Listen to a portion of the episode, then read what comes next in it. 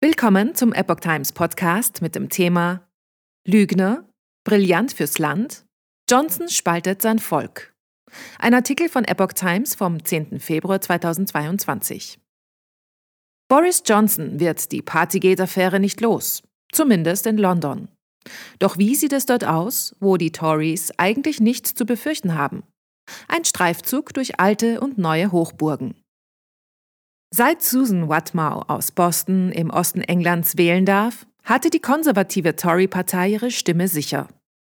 Ich habe immer die Tories gewählt, aber ich würde es nicht wieder tun, sagt die rothaarige Frau im Pelzmantel, während über den Fachwerkgassen der Kleinstadtidylle langsam die Sonne untergeht. Dass der britische Premier Boris Johnson während des Lockdowns in der Downing Street nicht nur Partys zugelassen, sondern wohl sogar selbst mitgefeiert hat, hat das Fass für sie zum Überlaufen gebracht. Ich habe in dieser Zeit einen Sohn verloren und die Queen ihren Ehemann. Und er feiert eine Party. Sucht man Orte, an denen die Menschen zu den Tories halten, ist die Kleinstadt Boston eine sichere Bank. Bei der jüngsten Parlamentswahl 2019 erzielten die Tories rund 77 Prozent. Der Wahlkreis ist schon immer eine Bastion der Partei gewesen. Beim Brexit-Referendum stimmten in Boston drei von vier Bürgern dafür. Was denkt man hier also über die Partygate-Affäre, die seit Wochen in Westminster Gesprächsthema Nummer eins ist? Will man in Boston weiter von Partykönig Boris Johnson regiert werden? Oder interessiert das Thema in der echten Welt gar nicht, wie es der neue Brexit-Staatssekretär Jacob Rees-Mogg zuletzt vermutete? Keine so große Sache. Ich bin für ihn sagt Kelly Brandon, die auf dem Marktplatz Obst und Gemüse verkauft.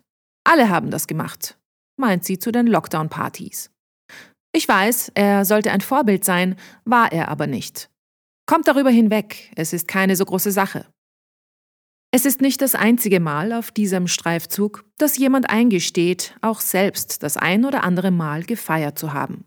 Nur eben nicht erwischt worden zu sein. Ein Rentner mit dickem braunen Schnäuzer hofft, dass Johnson von seinen Kollegen nicht so bald gestürzt wird. Zwar sei der Premier ein bisschen ein Clown, aber auch brillant für unser Land. Doch so klare Fürsprecher finden sich nicht an jeder Ecke. Die Tories gewählt, ja, das haben in Boston viele. Der Mann im Karohemd, der in der blauen Daunenjacke, Susan Watmow und ihr Mann und viele andere mehr. Dass die Zeit des Premiers abgelaufen ist, finden sie trotzdem. Fährt man in diesen turbulenten Wochen durchs Land, hört man viele Bezeichnungen für Boris Johnson. Clown ist eine der harmloseren davon. Verlässt man die Tory-Hochburg Boston, werden die Begriffe derber und sind die Unterstützer schwieriger zu finden. So auch in der Hafenstadt Hartlepool an der Nordküste Englands. Und das, obwohl die jahrzehntelange Bastion der sozialdemokratischen Labour-Partei seit einer Nachwahl im vergangenen Jahr ebenfalls fest in Tory-Hand ist. Die grüne Aufschrift Jill Mortimer MP auf den Scheiben des Wahlkreisbüros glänzt noch.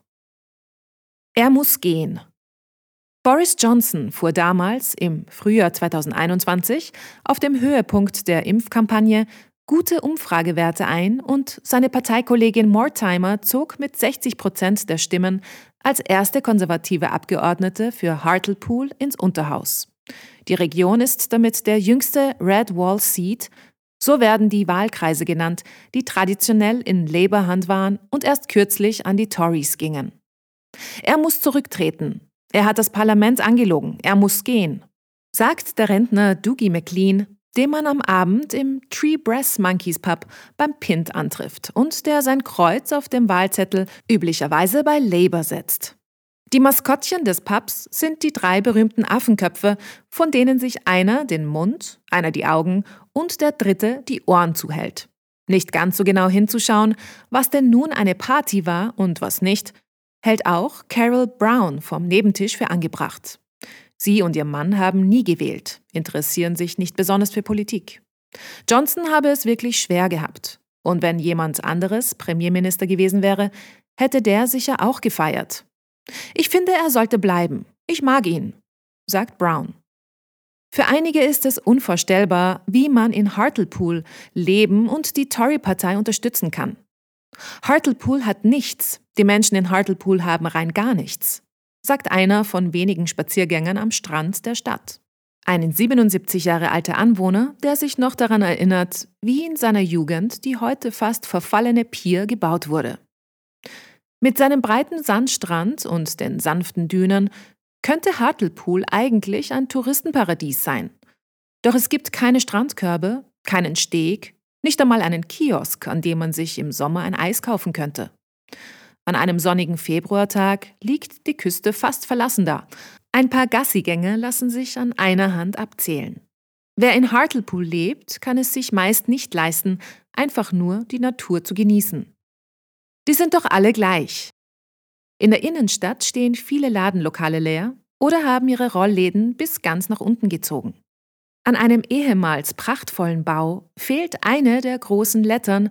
Das einstige Grand Hotel ist heute nur noch Rand Hotel. Viele hier eint, dass sie wenig Hoffnung haben. Es ist eigentlich egal, wer Premierminister ist, meint Rosemary Sladden, die schon in aller Welt, auch in Deutschland, gelebt hat. Der eigentliche Schaden ist entstanden, als wir Europa verlassen haben. Sie selbst hat mit der Politik abgeschlossen. So geht es auch zwei Taxifahrern, die vor dem Bahnhof auf Fahrgäste warten und für Boris Johnson nur ein müdes Lachen übrig haben. Beide hatten zumindest gehofft, dass der Brexit ihr Leben verbessern würde. Doch sind bislang auch sie davon enttäuscht. Sie empören sich, dass politische Kontrahenten in Westminster sich im Parlament scharf angehen und danach zusammen im Pub ein Bier trinken. Eine korrupte, elitäre Hauptstadtblase, die nichts davon weiß, was die Menschen hier im Norden beschäftigt. Die sind doch alle gleich, meint einer von beiden. Ob Boris Johnson oder nicht, das ist hier eine Nebensache.